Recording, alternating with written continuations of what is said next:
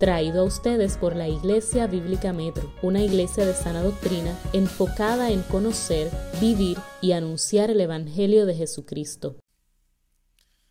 Buscamos la palabra del Señor en Efesios 1. Hoy vamos a estar exponiendo el versículo 7 y quizás parte del 8. En nuestra serie expositiva de la carta a los Efesios, el misterio revelado.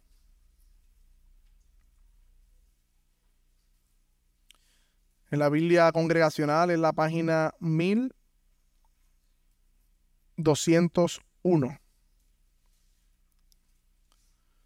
Aquellas visitas que tengan esta Biblia, 1201.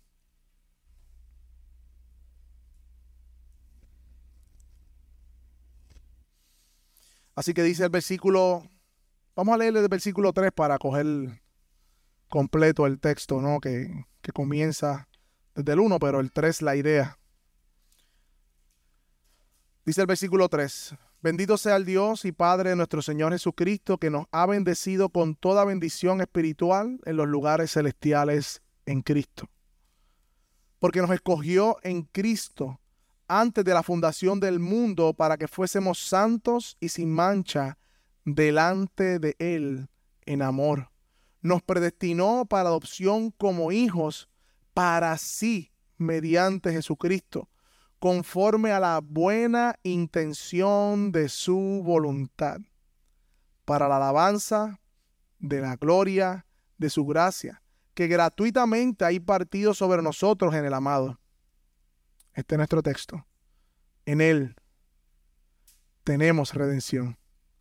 Mediante su sangre, el perdón de nuestros pecados, según las riquezas de su gracia, que ha hecho abundar para con nosotros en toda sabiduría y discernimiento.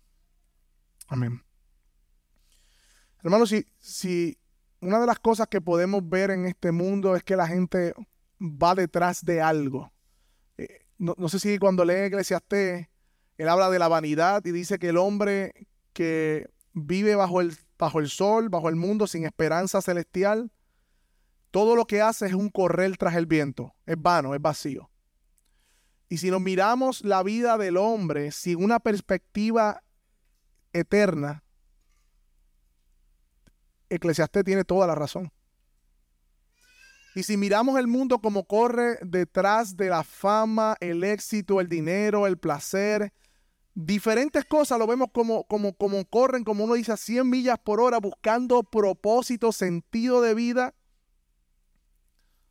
nos damos cuenta que por más que corren no alcanzan a tenerlo. Y usted sabe que yo pienso y creo que el mundo realmente está buscando el perdón de sus pecados. No vienen a la fuente del perdón que es Cristo, pero tratan de buscar el propósito de la vida, en hacer buenas obras, en ser buenos papás, buenas mamás, buenos hijos, buenos estudiantes, algo que pueda pagar lo que ellos saben que ellos son pecadores. Ellos lo saben. Y esa es la puerta de entrada para el Evangelio. Por eso tenemos que comenzar con el pecado. Porque todo el mundo sabe en su interior que es un pecador que ha pecado. Y el hombre va detrás del perdón y no lo encuentra. Quiere ser redimido y no lo encuentra porque solamente se encuentra en Cristo. Y eso es lo que tenemos en este pasaje, mi hermano. Versículo 7 dice que en Él, en Cristo, está hablando del amado, en quien hemos sido aceptados según el, el amado, en Cristo, en nuestro Señor, es que tenemos redención, el perdón de nuestros pecados. Y mira cómo dice, es algo a los creyentes que están aquí, es algo que ya tenemos. Es algo que ya tenemos, es algo presente, es algo que ya ha sucedido, así como la elección ya ha sido efectuado. Hoy tú y yo tenemos redención y quizá si lo dejo ahí, muchos nos quedaremos en conceptos extraños de lo que pensamos que es la redención. Pero la Biblia nos habla de la redención. Y manera general, hermanos, aquellos que hagan notas, la redención es el acto de liberar a una persona, es el acto de rescatar a una persona de una condición muy grave o de una consecuencia muy grave.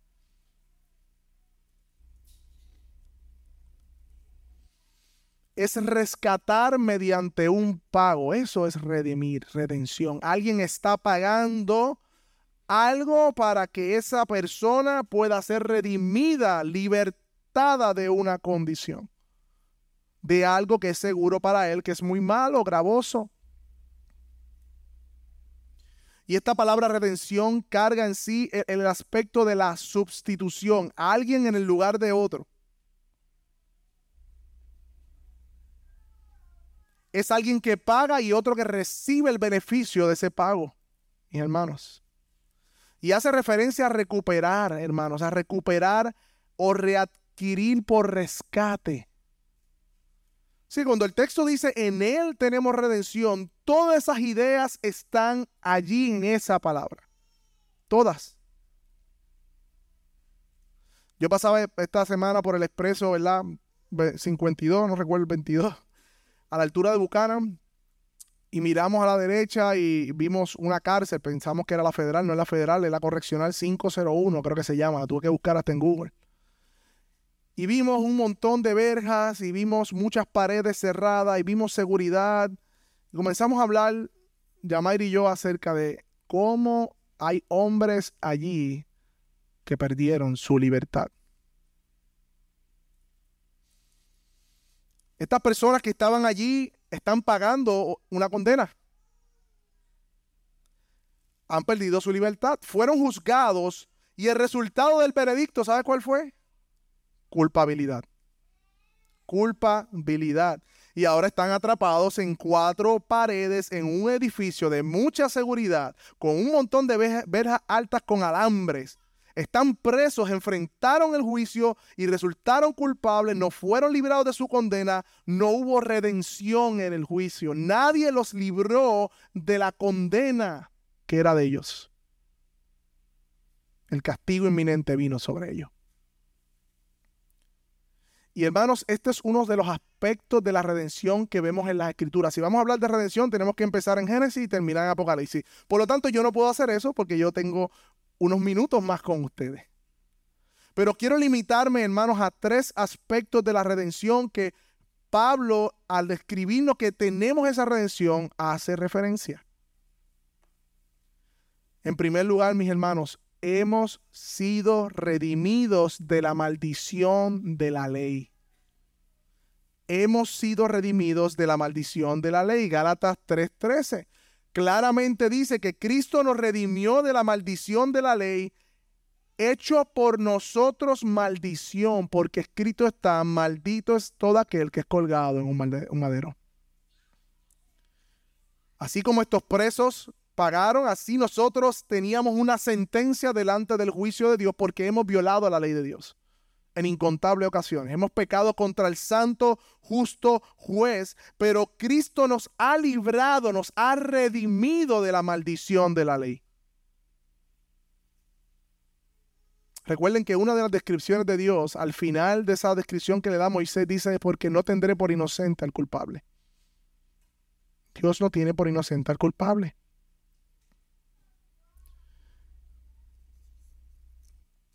Esta maldición, hermanos, era el castigo seguro, tan seguro como el aire que está respirando ahora mismo, que teníamos reservado por nuestros pecados. Porque la paga del pecado es la muerte. La paga del pecado es la muerte.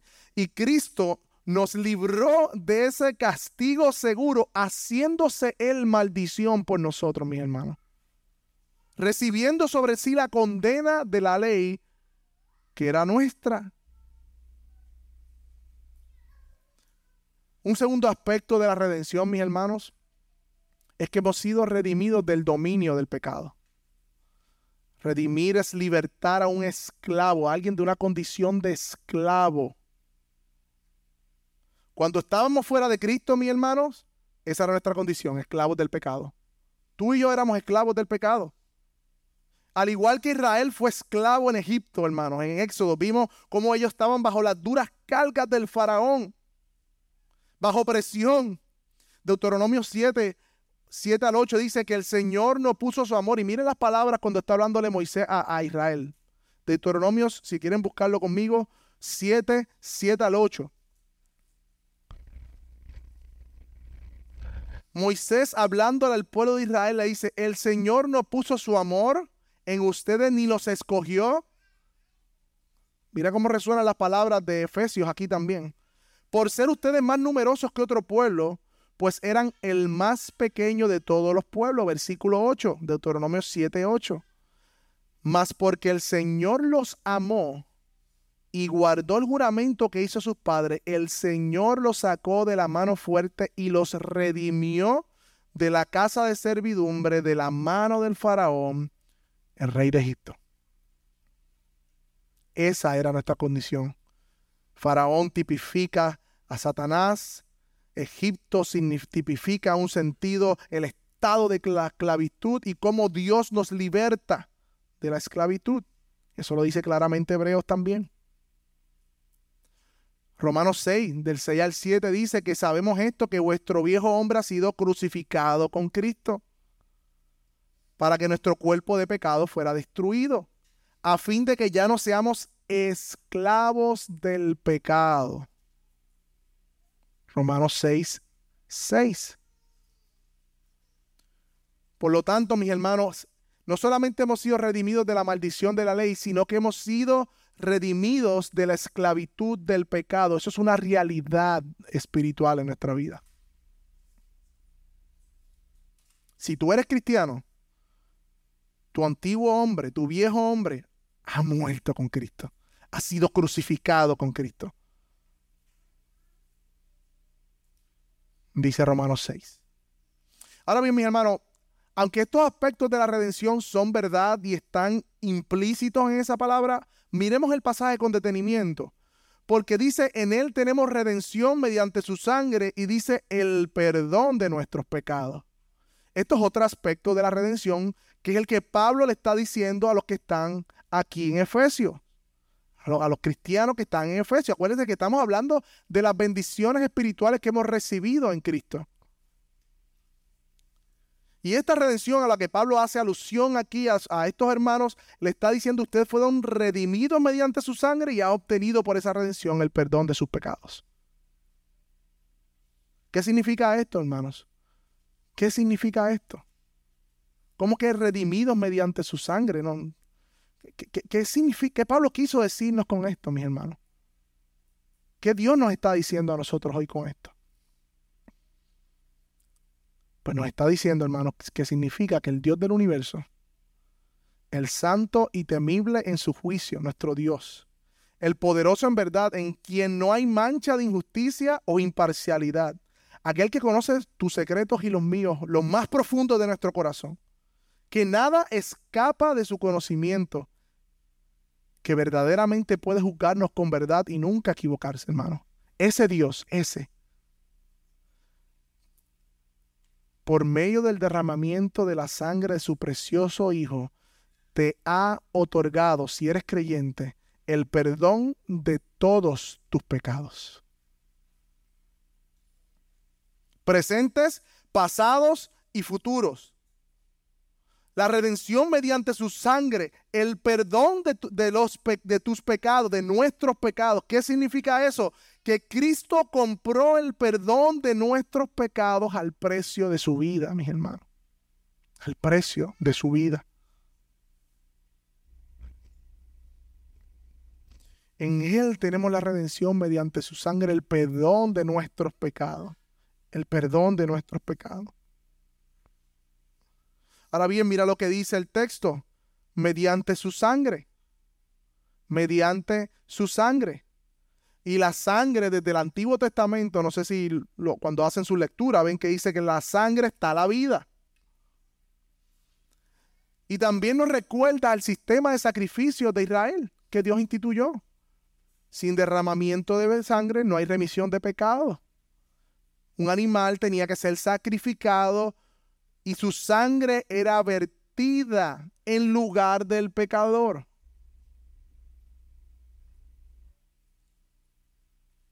Como dice Hebreos 10, que cada año en memoria de los pecados, la sangre de los animales eran derramadas, pero los animales, los toros y los machos cabríos no pueden quitar los pecados.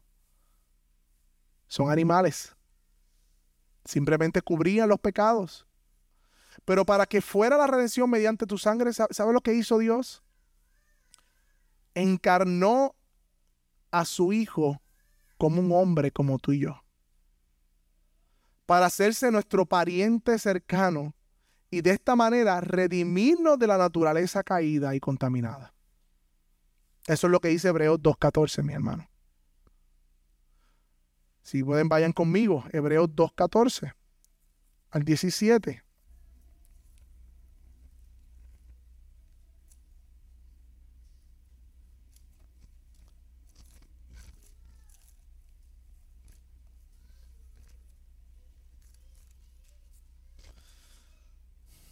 Dice la palabra del Señor, la Biblia de la, congregación en la página 2033.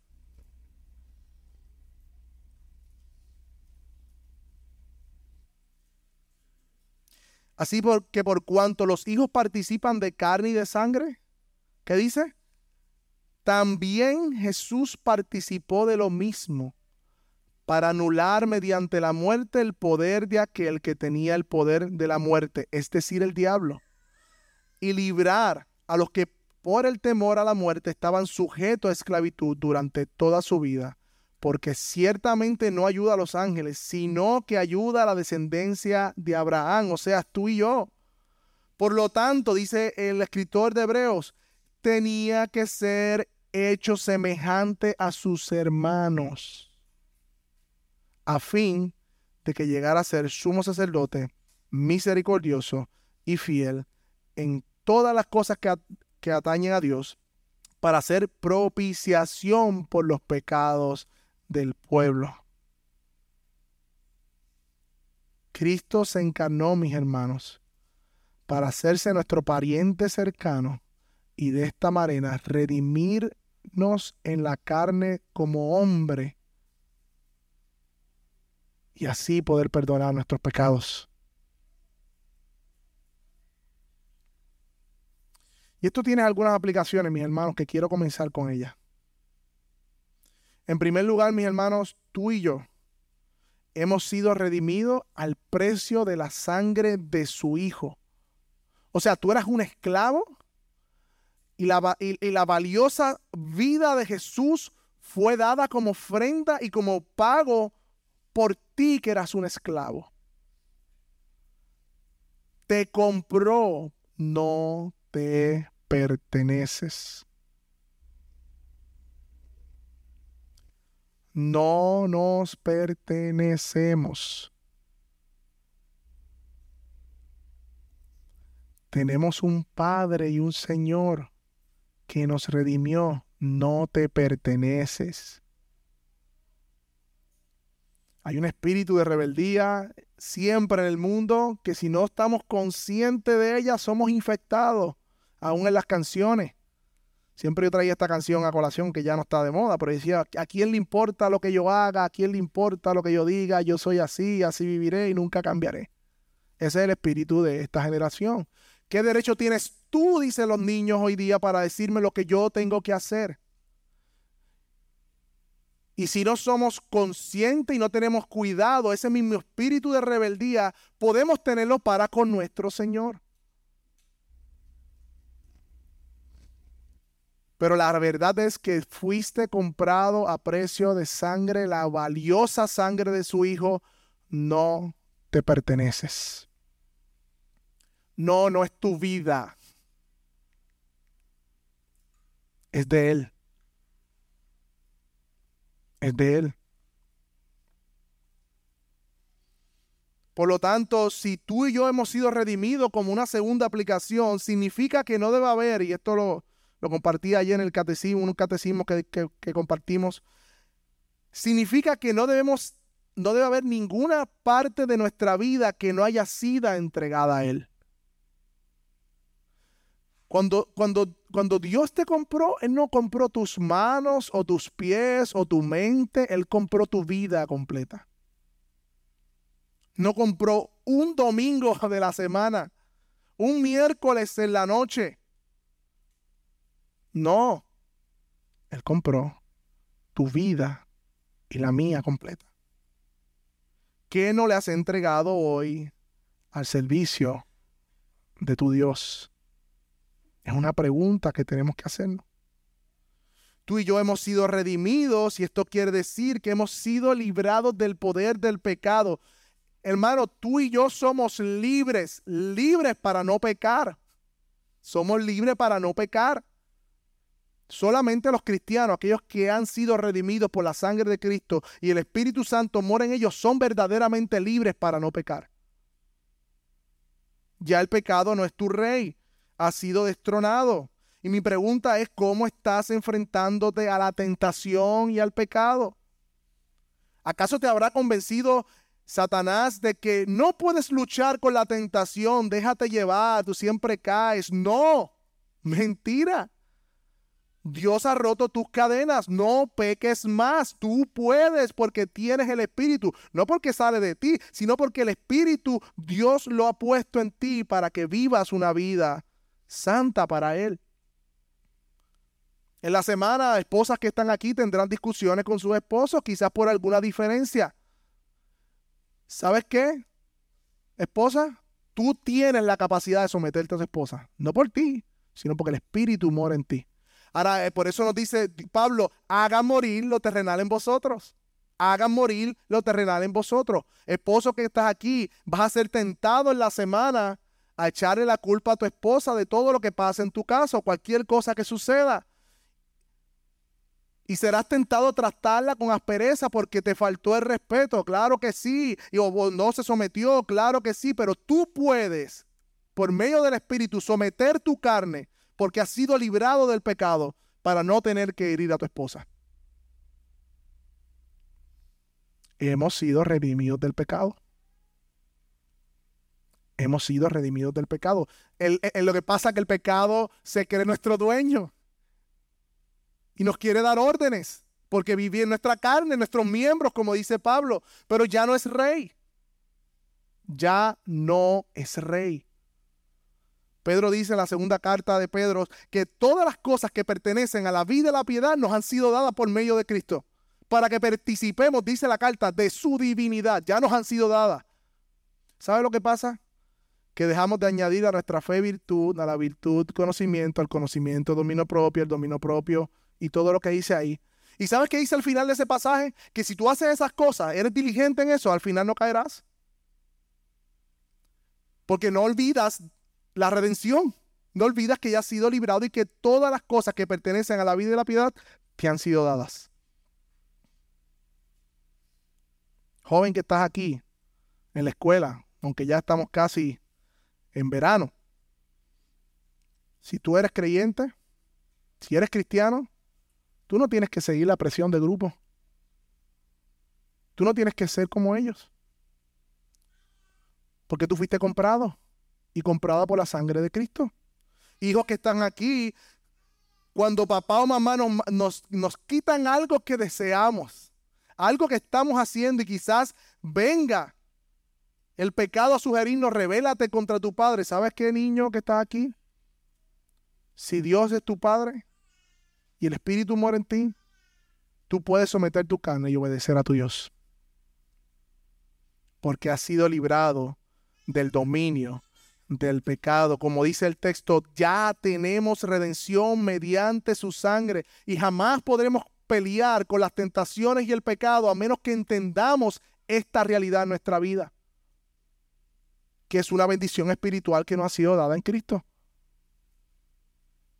En Él tenemos redención mediante su sangre, el perdón que dice ahí de nuestros pecados. Usualmente los pecados del otro, sí, sí, pero los tuyos. Eran pecados, eran mis pecados, eran los que te dominaban a ti, eran los que me dominaban a mí, Pero dice la palabra que han sido perdonados, mis hermanos. Estos pecados, hermanos, dice que fuimos tú y yo, como dice nuestros pecados, los que los pensamos, los que los meditamos, los que los cometimos, tú y yo fuimos, éramos los que los ocultábamos, tú y yo éramos los que nos molestaban que sacaran a la luz, tú y yo éramos aquellos que nos, que nos molestaban cuando nos impedían pecar más y más. Eran nuestros pecados, nos deleitábamos en ellos, mis hermanos.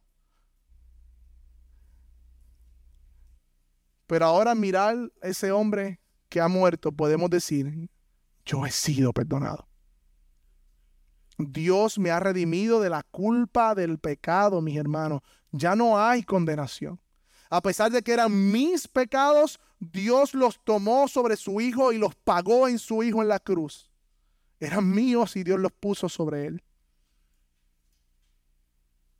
Ya no hay condenación. Hermanos, cuando Cristo oró en Getsemaní para que su fuera liberado y si, es tu voluntad, pasa de mí esta copa. ¿Sabes qué, hermanos? Él no fue redimido en esa circunstancia. Para que tú y yo ahora pudiéramos tener esa redención. El castigo de nuestra paz, dice Isaías, cayó sobre él. Como cantábamos ahorita, el Dios omnisciente olvida mi pecado perdona mi pecado. No los tiene en cuenta, no me los saca en cara, no me los trae a memoria, sino que los perdonó. Sí, Dios perdonó mis pecados. Pero hermanos, tenemos un adversario, tenemos a Satanás. ¿Sabes qué significa Satanás? El acusador. Ese es el trabajo de Satanás, acusarnos, acusarnos. ¿Sabes cómo lo obra? Primero, ¿sabes lo que hace? Nos tienta y nos dice, todo el mundo lo hace. Tú te lo mereces. Hazlo para atrás. Toma la venganza en tus manos. Te toca a ti. Siempre es lo mismo. Vamos, date un poco de placer. Nadie te ve. Total, Dios te perdonará. Ese es Satanás. Reduce la gravedad del pecado para que seamos tentados. Esto lo hacen para llamarnos a tentación. Pero ¿sabes qué pasa? Que cuando cometes el pecado, te acusa diciéndote, mira para allá qué clase de cristiano reformado eres. Ahora que estás y que la sana doctrina, mira, te acusa diciéndote qué gran pecador eres. Usa tus emociones, tus sentimientos, circunstancias para tentarte, bajar la gravedad del pecado. Una vez peca, se retira para acusarte delante de Dios y te dice, eres un hipócrita, no te da vergüenza, deberías irte primero tú y limpiarte antes de venir a Cristo. Así te dice Satanás. Se escucha muy moral y muy bonito. Pero cuando el Espíritu Santo obra en nuestro interior nos convence de pecados, que es una tristeza para arrepentimiento, y venimos a Dios y decimos, Padre, perdónanos porque hemos pecado contra ti.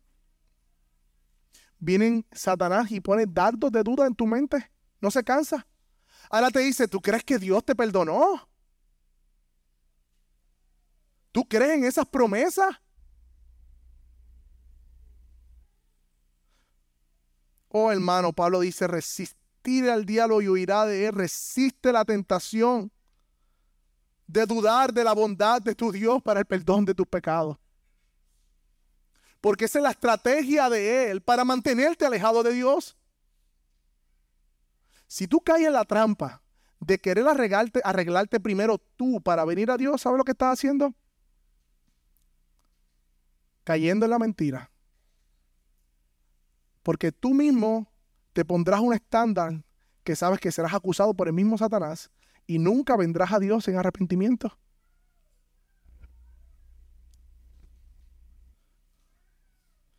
Satanás quiere que desconfiemos del amor y del perdón inagotable que tenemos en Cristo. Que te dudes de Él desde el amor de tu Padre y que te alejes. Y estando alejado de tu Padre, estás en vulnerabilidad. Por eso es mentira, cristianos. Hermano que está aquí es mentira de Satanás. Si tú eres hijo de Dios, tú has sido perdonado. Hay las riquezas de su gracia abundante para el perdón de nuestros pecados. Tú estás escondido en Cristo, dice la palabra. En Dios dice que ya no hay condenación. Todas las promesas son en Cristo. Sí y amén. Dios no miente, Dios no cambia, hermanos, como nosotros. Podemos confiar en sus promesas, en su palabra de perdón. Tenemos redención mediante su sangre, el perdón de nuestros pecados. Hermano, un padre terrenal imperfecto de amor nunca dejará de amar a sus hijos a pesar de que en un momento dado le desobedecen. Nunca. Cuanto más el amor perfecto de nuestro Padre Celestial nos ama más que cualquier amor terrenal.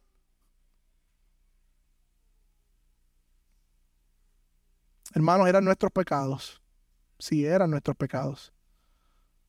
Pero mediante su sangre, su muerte en la cruz, han sido perdonados. Han sido perdonados. Y perdonar implica tomar la decisión intencional de dejar atrás el resentimiento y la ira por las justas faltas cometidas. Y esta decisión la ha tomado Dios en Cristo. Porque Cristo fue el Cordero. Ahora bien, ¿qué tipo de perdón es este? ¿Qué tipo de perdón es el que Dios nos da? Porque no es como el nuestro. En primer lugar, por nuestro orgullo, hermano. Nosotros perdonamos con mucha dificultad. Con mucha dificultad por nuestro orgullo. Y aún cuando nosotros perdonamos a otro, está perdonando un pecador a otro pecador. Que eso debería llevarnos a perdonar mucho más rápido. Pero con Dios no es así. Cuando Dios perdona, mis hermanos, él es pronto para perdonarnos. Y quien está perdonándonos es un pecador. Es el justo, santo y verdadero Dios que fue ofendido. Él está perdonando. En segundo lugar, nosotros perdonamos, pero no podemos borrar de nuestra memoria la falta que nos hicieron. La realidad es que podemos recordarla sin resentimiento y sin ninguna emoción añadida y Dios hace eso por medio de su espíritu, pero borrarla completamente de nuestra mente como si nunca hubiese pasado, nosotros no podemos hacer eso. Pero la palabra de Dios dice que cuando Dios perdona, dice la escritura, que no se acordará más de nuestros pecados. Oh, que son lanzados al fondo del mar, que ya no los tienen en cuenta ni de frente. No los recuerdan ni los sacan en cara nunca. Qué fuente inagotable de amor, mis hermanos. En tercer lugar, hermano, nuestro pecado tiene límites. Tiene límites. Nosotros perdonamos como seres caídos por medio del Espíritu, pero muchas veces ponemos condiciones, le damos tiempo y hasta contamos las veces que ha sido que tenemos que perdonar.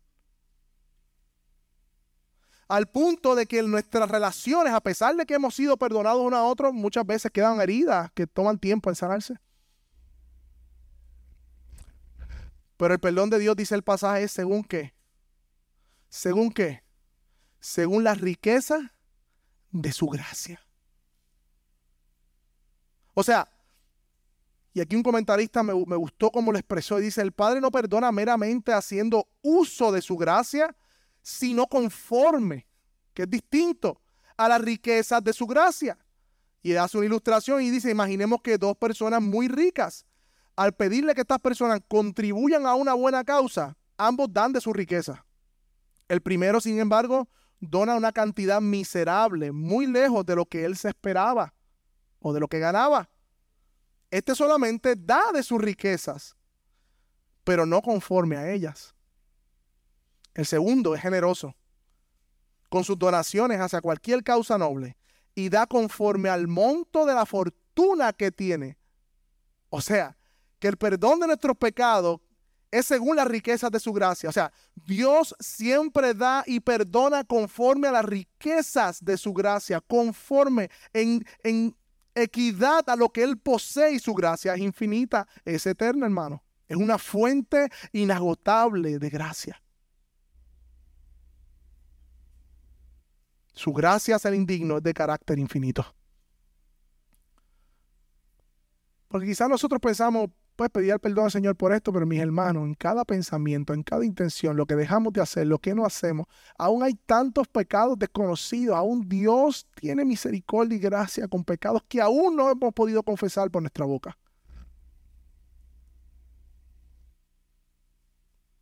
Y cuidado nuevamente con los peros. Cuidado con los peros.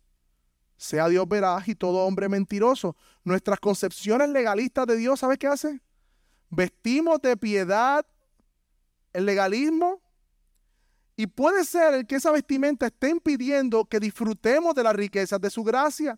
Y a la vez estamos impidiendo a otros que vengan a la verdadera fuente de su gracia creando dudas acerca de la bondad de Dios, mis hermanos. Ese es trabajo de Satanás, no nuestro. No limitemos la gracia de Dios, que es clara en las escrituras, hacia sus hijos. No le creamos al diablo. No le creamos que Dios no nos perdonará. No le creas. No caigas en la trampa de que primero tienes que hacer algo para que Él te acepte. Sé de muchos que no son creyentes y visitas que están aquí, quizás vinieron hoy, o quizás usted ha encontrado muchas personas que dicen, no, que yo soy muy malo para ir a la iglesia. Yo soy un hipócrita si voy, por eso yo no voy. Wow, qué, moralidad, ¿no? Qué hombre tan, o mujer tan, tan honesta y verdadera. Precisamente porque eres muy malo y eres un hipócrita, tienes espacio para venir a la iglesia y recibir la gracia del Señor para el perdón de tus pecados. Precisamente por eso, Jesús dijo, yo no vine a llamar a justos. ¿Habían justos cuando Cristo vino? No, no hay nadie justo delante de Dios.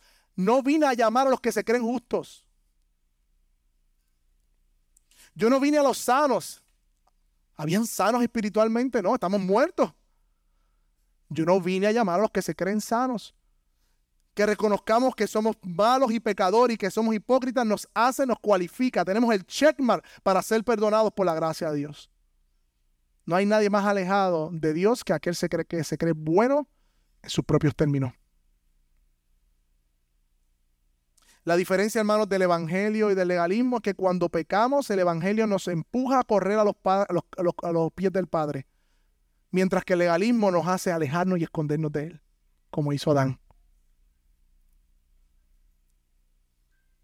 Hermanos, el evangelio es la buena noticia de Dios que ha provisto perdón de nuestros pecados en Cristo. Y hermanos, dice Romanos 1.16 que es el poder de Dios para salvación.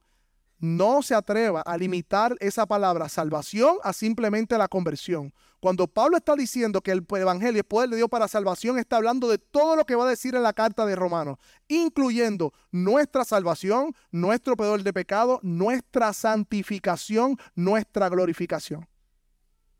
El Evangelio no solamente es el marco que entramos al cristianismo, sino que es el camino por el cual nos mantenemos. Por eso, mis hermanos, debemos mantener la fuente abierta de perdón para nosotros mismos y para todos aquellos que vienen a Cristo. Hay perdón en Jesús.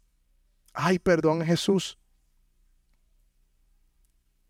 No confundamos la voz de, de Dios hacia los incrédulos que rechazan la gracia con la voz de Dios a sus hijos. No la confundamos. Hermanos, y si esto es una doctrina del Nuevo Testamento, de verdad. Bueno, en primer lugar hemos estudiado que el Cordero fue preparado antes de qué? Antes de la fundación del mundo. ¿Para qué era el Cordero? Que era Cristo. Para ser puesto, sacrificado por nuestros pecados. hubo redención en la eternidad pasada. O sea, si tú tienes una Biblia y comienzas a leer en Génesis y termina en Apocalipsis, tú la tienes porque Dios reveló cómo su propósito eterno de perdonar a través de Cristo, Él lo reveló en la Biblia. Así que debemos enmarcar toda la revelación bíblica en el perdón de Dios, en la redención.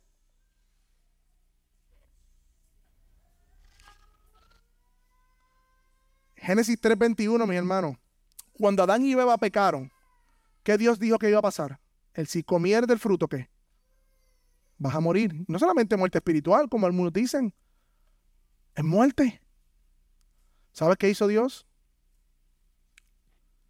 Los vistió con pieles. En otras palabras, si somos perpicaces, un animal murió,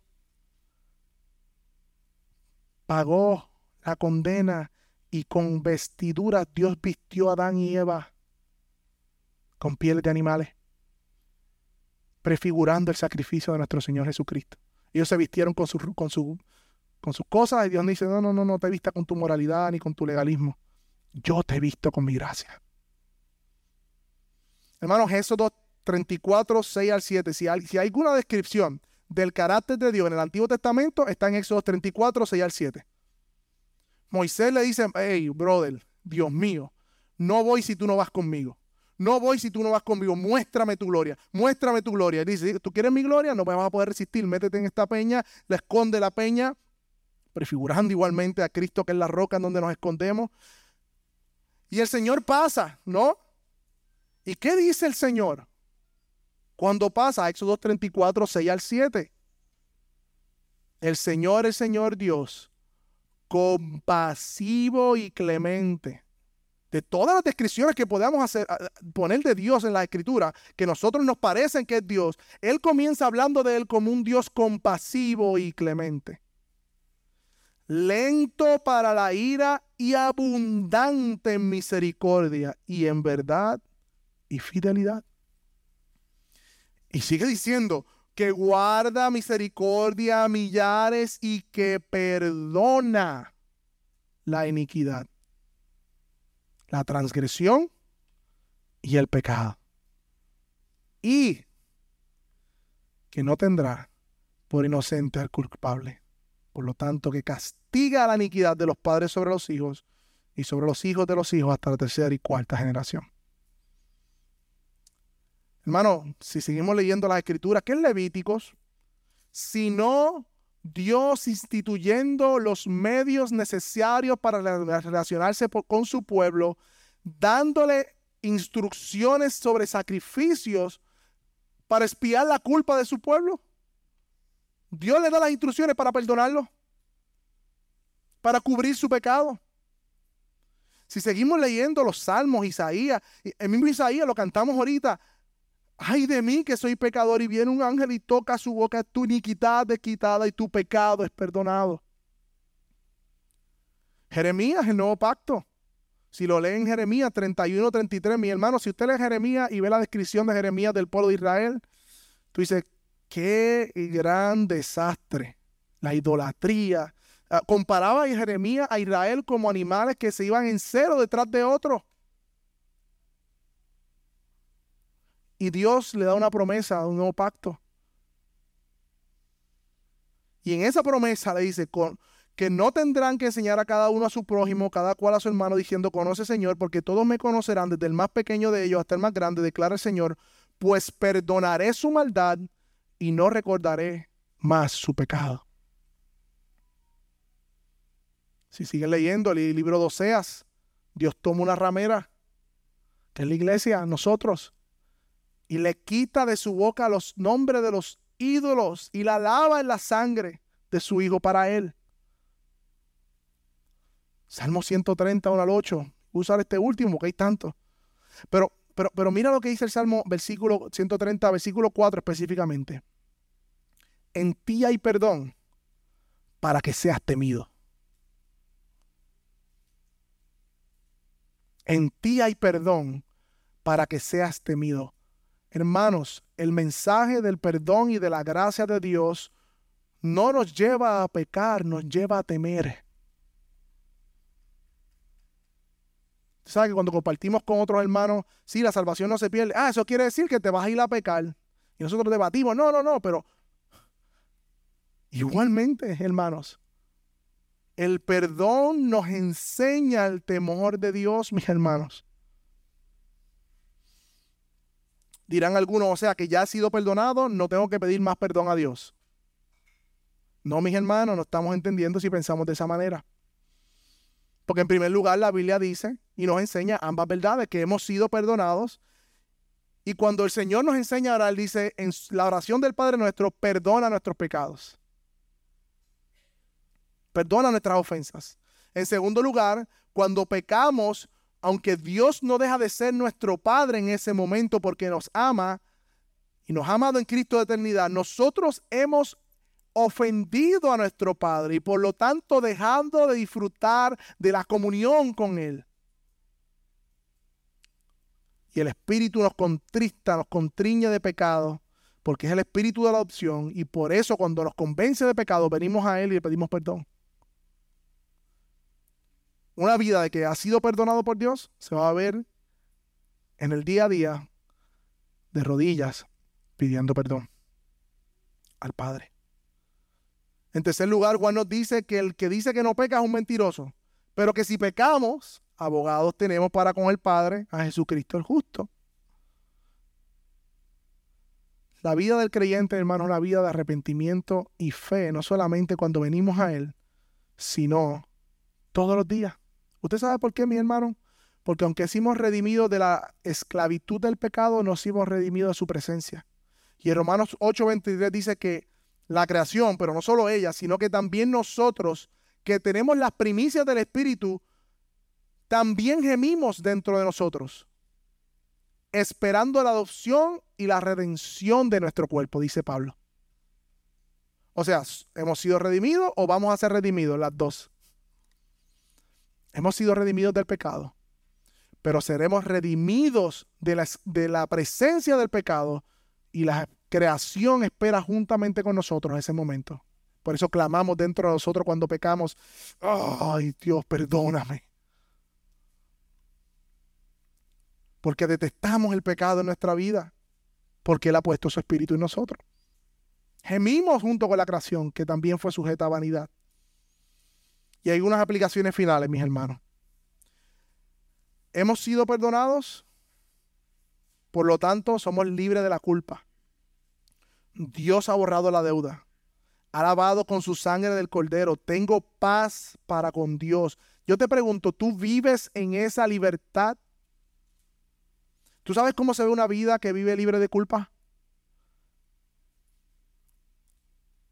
En una vida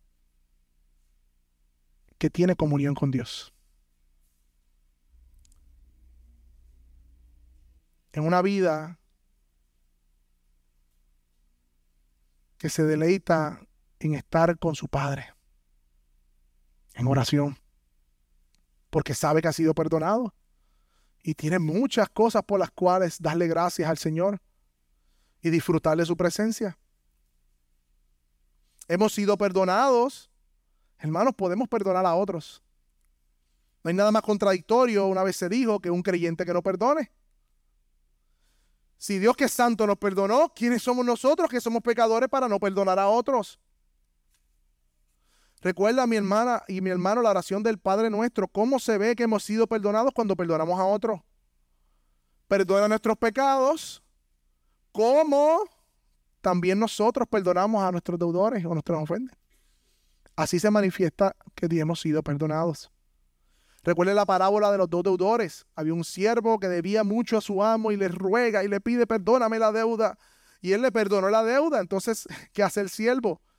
Va donde otro que le debe y lo, abusa de él y dice, tienes que pagarme, tienes que pagarme. ¿Sabes qué hace el Señor? Le dice, siervo malvado, te perdoné aquella deuda que me suplicaste. ¿No deberías tú también haberte compadecido con tu consiervo y así como yo me compadecí de ti? Y enfurecido su Señor, dice el texto, en Mateo 18, 35, lo entregó a los verdugos hasta que pagara todo lo que debía. Así también mi Padre Celestial hará con ustedes si no perdonan de corazón a cada uno de sus hermanos. El perdón, mis hermanos, no es una palabra simplemente de seis letras, que de hecho es una de las palabras más difíciles de pronunciar. No es el cielo está en cancara nublado, esa no es la palabra difícil de pronunciar perdón. Es decir, perdón. Pero Dios nos ha mostrado que Dios nos ha perdonado en Cristo completamente. Dice que de la manera que ustedes fueron perdonados, le dice en Efesios más adelante, perdónense unos a otros. ¿Te falta alguna razón para no perdonar a tu hermano? ¿Perdonaremos nosotros igual las ofensas de, de nuestros hermanos? Hermano, el Evangelio es poder de Dios para perdonar. Por lo tanto, si hemos sido perdonados, no tenemos que vivir dominados por el resentimiento, ni los deseos de venganza, ni la amargura. Hermano, y, Yo creo que quizás aquí hayan personas que estén viviendo con falta de perdón en sus vidas. Quizás tú puedes decir hoy, Dios, tú me has perdonado, gracias, pero si, si meditas en tu corazón, tú has perdonado. Hay resentimiento en tu corazón, hay ira por cosas del pasado. Quizás alguien te hizo daño en el pasado, quizás ya no está aquí, posiblemente fue un pasado que alguien que no pudiste decirle nada, ni siquiera perdón, murió, lo que sea. Pero en tu corazón has perdonado verdaderamente. Quizás alguien aquí, cuando era niño, su inocencia fue robada, alguien se aprovechó de la inocencia y lo marcó, la marcó para siempre. ¿Tú has perdonado? Quizás fue una, un padre, una madre maltratante que tiró, un amigo. Quizás lleva resentimiento de eso. ¿Tú has perdonado? Porque hoy Dios te llama a perdonar y dejar la venganza en las manos del Señor. Él pagará. Él pagará. Sé libre. Descansa. Y si la persona ya creyente, se convirtió, ese pecado fue pagado y vengado sobre Cristo, mis hermanos. Hemos sido perdonados, mis hermanos. Compartamos con otros las buenas nuevas de perdón como comencé al principio, mis hermanos, el mundo y las personas caminan en este mundo buscando perdón, buscando ser redimidas. Y tú y yo, hermanos, dice Pablo que somos embajadores de Dios. Y dice el texto que más con, contriña mi corazón cuando dice, como si Dios rogase por medio de nosotros reconciliados con Dios. Dios le ruega a las criaturas, reconcíliense conmigo a través de la predicación del Evangelio. Si tú estás aquí y Dios te está llamando a reconciliación, ¿sabes qué? Hay una cosa que Dios no ha prometido perdonar. Todo lo contrario, dice que no va a perdonar. ¿Tú sabes qué? La incredulidad. Blasfemar contra el Espíritu Santo que tiene el ministerio de la conversión. Si tú rechazas hoy su gracia, si tú rechazas hoy el Evangelio, si tú endureces tu corazón, dice que Dios no perdonará la incredulidad. Por eso, visita que está aquí en medio nuestro, hermano que está aquí en medio nuestro, pues, amigo que está aquí en medio nuestro, acepta hoy como un regalo la ofrenda que Dios te da, la bendición que Dios te da en Cristo de ser perdonado. Si rechazamos su, gracia, dice que no queda otra cosa que expecta horrenda, horrenda expectación de juicio, dice Hebreos 10. Para aquellos que rechazan a Cristo. Y por último, mis hermanos, hemos sido perdonados. Por eso Él nos invita a su mesa hoy.